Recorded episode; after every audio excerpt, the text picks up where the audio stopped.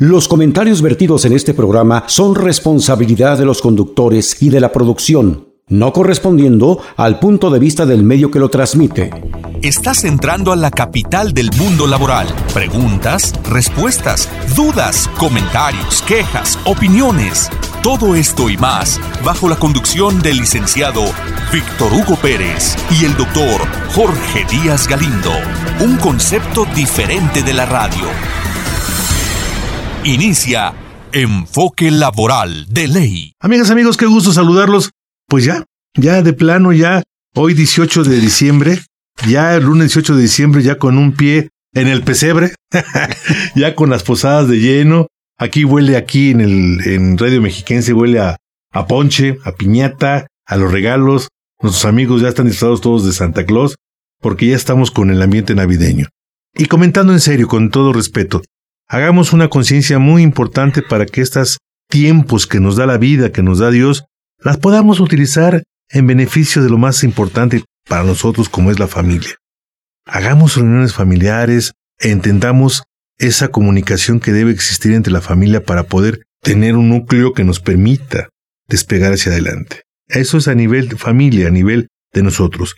Pero nosotros queremos hoy, hoy, hoy, en este lunes 18, continuar platicando con el maestro Palemón Jorge Cruz Martínez para que nos dé. la semana pasada estuvo extraordinaria la, información que nos dio y nos quedamos en el cuarto cambio de la reforma laboral como lo más importante en el 2023. Ahora termina el cuarto punto de analizar el día de hoy y nos vamos a su punto de vista, a ese conocimiento que le permite dar sus perspectivas para el 2024 en el ambiente laboral, en el ambiente, perdón, de relación obrero-patronal. ¿Cómo la ve? Pero hoy vamos a terminar con el cuarto punto que nos, nos dejamos calientitos, porque ¿qué, qué, tema y qué forma de, de plantearlo tiene usted tan magistral? ¿El cuarto punto sería? El cuarto punto incluye los dos aspectos, eh, la parte de la democratización sí, señor. de las organizaciones obreras y el derecho que tienen a la negociación colectiva. Este cambio, que como decíamos en la parte final de la sesión anterior, requiere de ajustes para facilitar los procesos. Sí, señor. Porque son muy intensos y además, pues se requiere utilizar de mejor manera los medios informáticos, lo que son las aplicaciones, la, lo que es la, la informática, para acelerar los procesos y que no se sature el propio centro de conciliación y registro laboral y que tarde también en darles una respuesta a los sindicatos, que ese es un, un contrasentido. Eso tiene que mejorar, sería parte de las perspectivas que tendrán que corregir. Ya tenemos una perspectiva de los 24. Es una perspectiva para el Es decir, que el gobierno federal, la Cámara de Diputados, le tiene que meter más lana. Así es. Así es, sí, claro, fortalecerlos en todo, en, número y calidad. Porque es muy importante. El tema que están desarrollando ahora, y nada más vamos a ver algunas cifras. De resultados que hubo con este procedimiento, el primero fue de la legitimación de los contratos colectivos. señor. Esa legitimación consistía en ver si efectivamente esos 140 mil contratos que finalmente se tuvieron a la vista por el centro de conciliación eran reales o no. Ese procedimiento de legitimación llevó cuatro años y el primero de mayo de este año se venció el término.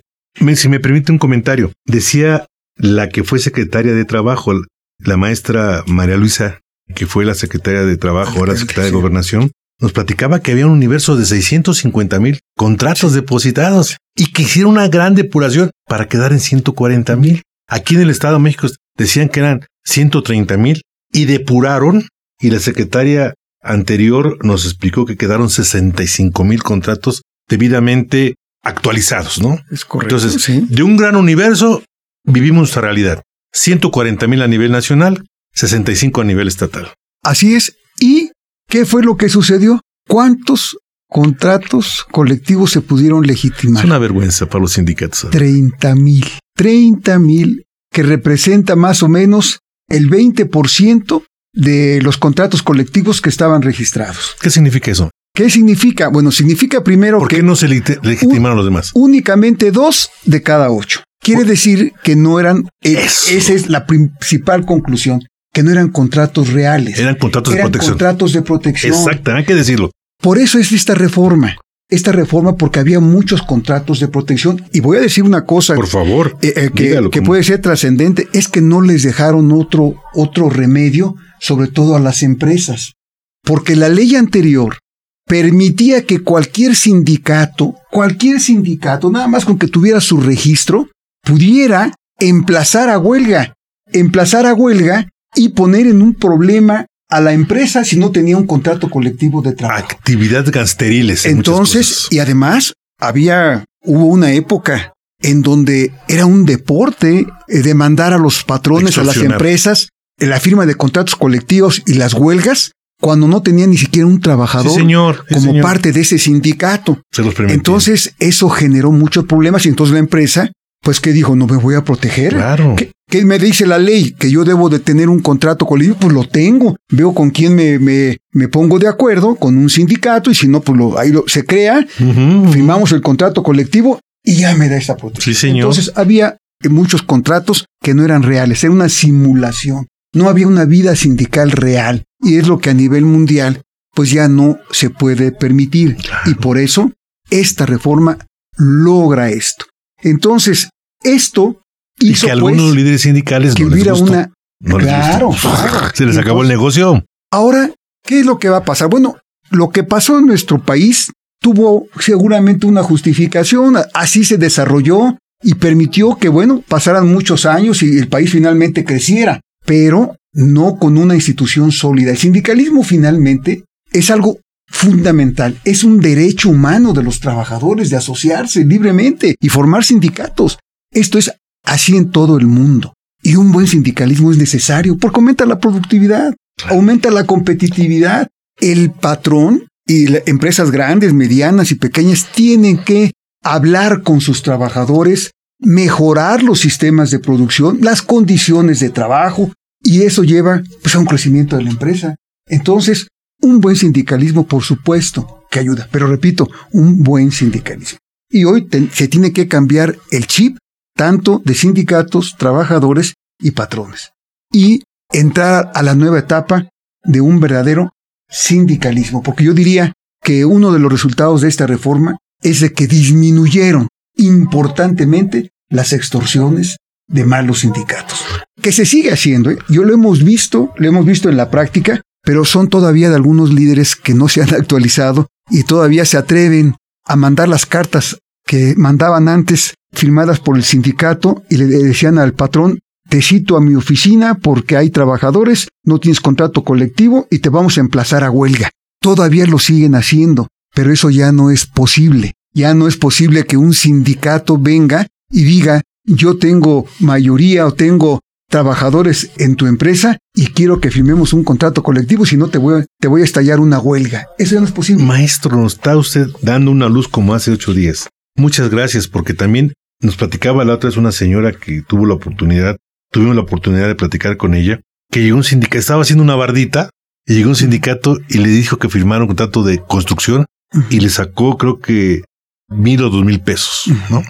Entonces le dice, eso ya no es posible, como usted lo dice. Cualquier sindicato que se jacta de representar tiene que acudir al Centro Federal de Conciliación y tramitar lo que se llama constancia de representatividad. Sí. Y que ahora esa constancia no es No, gratuita. no, no, no. Esa es de a de veras. Auténtica, claro es que sí. auténtica. Claro que es auténtico. Porque ahora, si un sindicato quiere firmar un contrato colectivo con una empresa, tiene que demostrar ante el centro que cuenta con lo, por lo menos con el Es 30% correcto. de los trabajadores de esa empresa.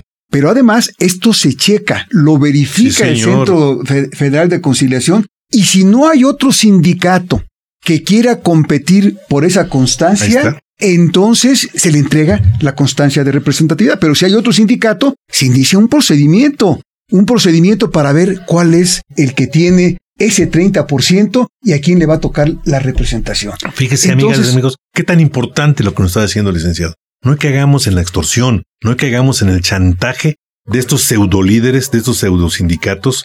Yo como sindicalista lo digo, que todavía, como decía el maestro, se quedaron en una, en una época antigua y hoy por hoy es constitución de un delito, ¿verdad? Es correcto. Además, Es un delito. Además, porque la extorsión, Sí. es, es extor- eh, extorsión y además hasta atribución de facultades que no tienen. Ahí está. Ahí Entonces, está. Entonces, sí, eh, esta reforma logró también que se evitaran esas prácticas eh, eh, que fueron nefastas para, para la empresa, para el empresario, y que tenían un costo también muy importante. maestro, excelente. Entonces, este sería otro de los, de los, de los resultados. Y yo diría que también un resultado interesante es que se estableció ahora como obligatorio que las dirigencias sindicales tuvieran una representación proporcional entre mujeres y hombres.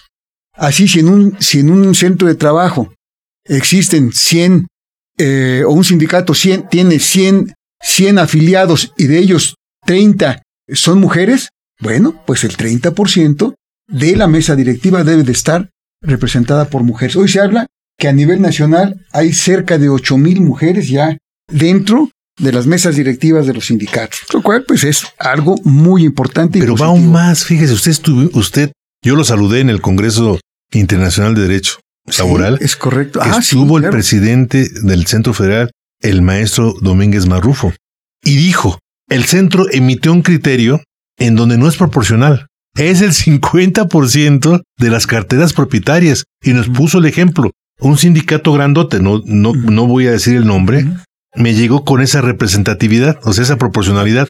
Diez mujeres, porque así es el padrón. Se lo retachamos. Y fue la paridad. Y, le pedimos que volviera a elegir una mesa directiva donde el 50% fueran mujeres, 50% hombres. Pero no simulando, ¿eh? Porque ponen a las mujeres como suplentes o como sustitutas. No. 50% de propietarios hombres y 50% de propietarias mujeres. Maravilloso. De veras, lo digo en verdad porque la mujer en el movimiento sindicalista tiene otras virtudes y tiene otras actitudes que permiten que el sindicato mejore. Claro, claro. Y está, está demostrado que esa participación proporcional o paritaria es muy importante porque hay mucha, mucha riqueza, hay mucha capacidad cuando participan también las mujeres y, mucho, se complementan. Y mucho que luchar por las mujeres trabajadoras. mucho que luchar. Así. Entonces sería este otro de los, de los grandes Me parece excelente. Ahora, ya apuntando un poco más, ¿qué, ¿qué viene? ¿Qué se debe de hacer en los años que vienen? Yo ya lo decía de alguna manera al principio de la plática. Es importante que se difundan ampliamente las nuevas reglas, que las conozcan los trabajadores, los sindicatos, tienen que difundirse y utilizar en forma intensiva también estos medios informáticos que puedan llegar a más gente. Entonces yo creo que ese es uno de de los temas muy, muy importantes que se tiene que, hacer.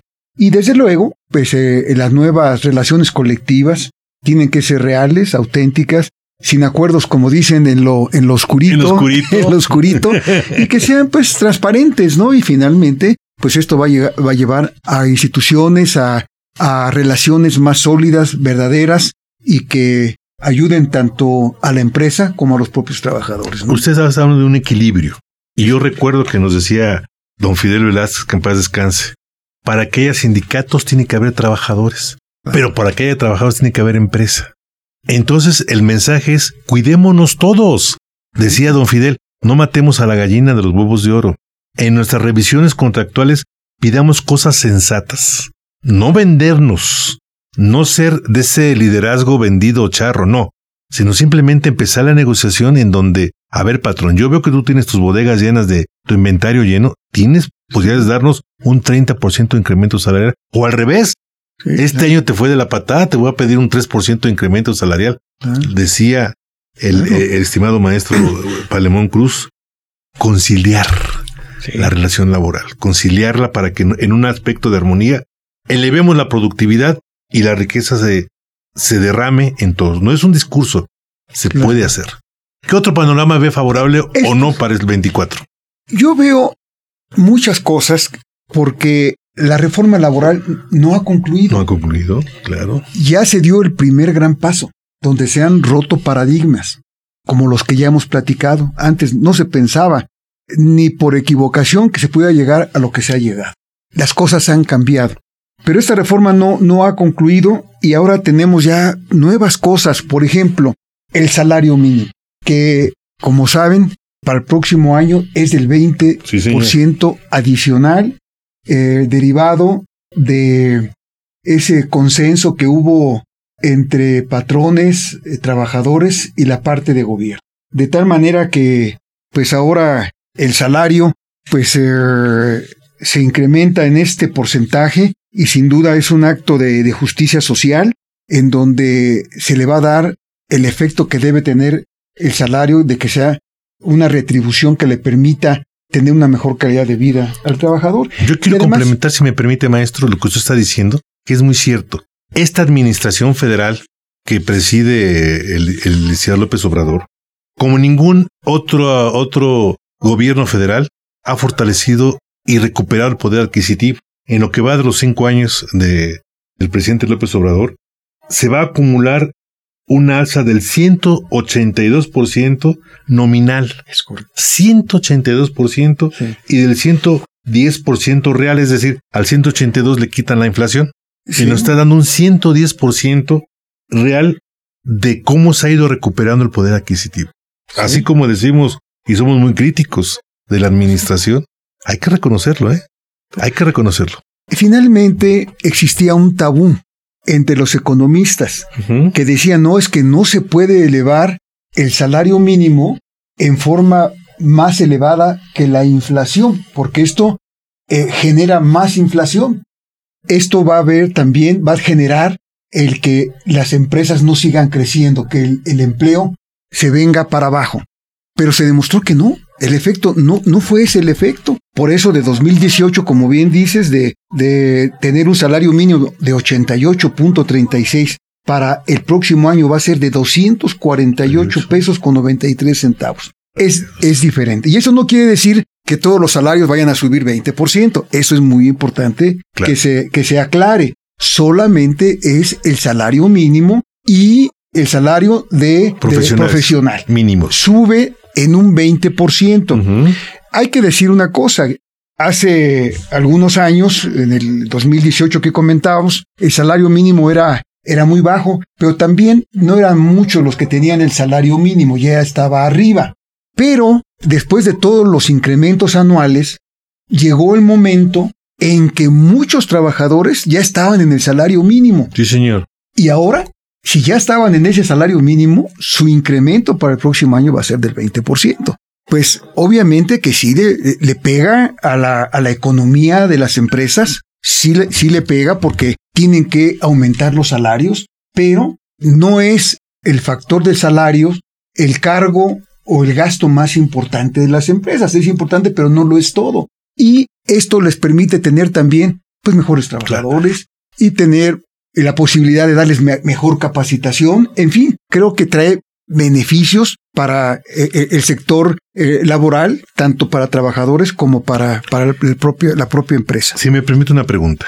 En el contexto que nos dejan ver las algunas cámaras empresariales del país, dice que, que van a enfrentar un problema las empresas con las modificaciones que están por sumarse y pone el ejemplo, como cumplir cuotas de contratación de trabajadores con capacidades diferentes, adultos mayores, etnias, migrantes y de la comunidad LGTB.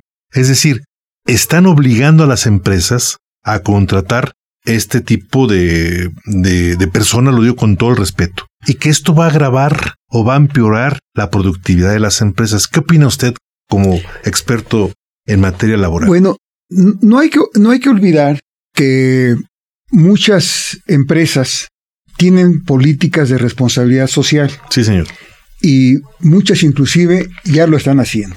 Aquí el tema es ver eh, el impacto que tendría para las empresas y sobre todo en estos momentos que el país está saliendo pues de una de un problema grave de- y muy complicado que fue el COVID Sí, hubo señor. problemas para que sobrevivieran las claro. empresas y el empresariado no se opone a que haya cada vez mejoras para los trabajadores, desde luego que no se opone, pero sí se tienen que ir dosificando Un y gradualismo, se ¿no? tienen que ir haciendo graduales, porque por ejemplo hay varias iniciativas de ley que si ahorita en estos momentos se llegan a autorizar, sería un golpe. ¿Qué ya opina usted de muy la reducción de la jornada laboral? está la, re- la reducción ¿Qué de la opina usted? jornada. Yo en lo personal, en este momento, sí les pegaría en forma importante Perfecto. Para el país. Creo que no es el momento de hacerlo, porque sería un costo importante, sería prácticamente ocho horas menos, o sea, a la semana, sería un día, un día completo que tendrían que resolverlo las empresas. Contratando más personal. Contratar más personal.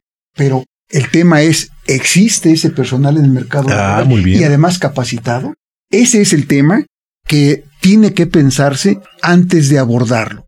En este análisis tan importante que nos hizo nuestro invitado en estas dos semanas, el maestro Jorge Palemón Cruz Ramírez, que voy a decir sus cargos más relevantes en el momento. Coordinador de la Comisión de Asuntos Jurídicos del Consejo Económico Empresarial y del Consejo Patronal del Estado de México, nos deja ver un panorama real, objetivo, y lo voy a decir porque lo conozco al maestro.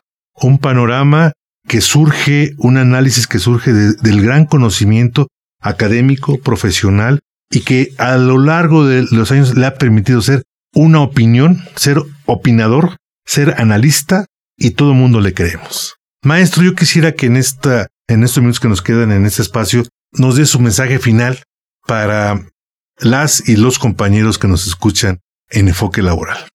Sí, pues solamente decir que debemos tener confianza en lo que se viene haciendo en la materia laboral. Hay nuevas instituciones, nuevos procedimientos y se sigue avanzando en forma permanente, porque yo lo decía, México forma parte de un mundo ya totalmente globalizado. Lo que pasa en el exterior repercute necesariamente en nuestro país. Hay avances en materia de derechos humanos. En muchas de las cosas que se han hecho tiene que ver con eso. Derechos humanos, derechos humanos de los trabajadores, derechos humanos de los empresarios, todo con el, el propósito de que el sector productivo siga creciendo y haya dignidad en el trabajo, haya trabajo digno y además que haya justicia social.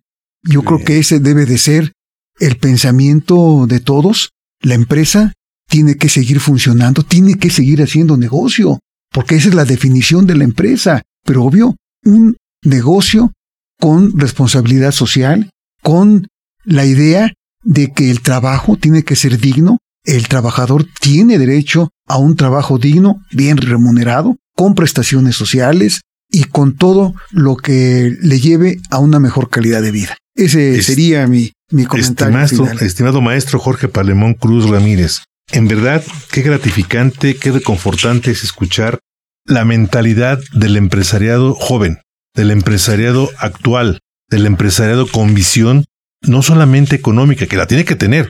Amigas, amigos, de cada 10 empleos que se generan en, el Estado de México, nueve la generan los empresarios. Nueve. Claro. lo demás lo genera el gobierno. Esta mentalidad, estos objetivos, antes no los escuchábamos por parte de las agrupaciones empresariales.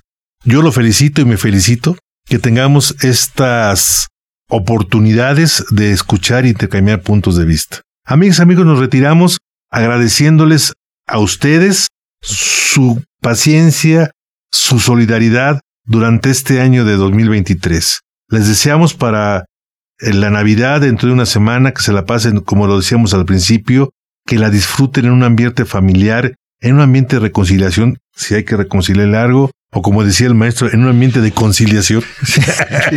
y de paz. Y de paz, paz laboral, paz familiar.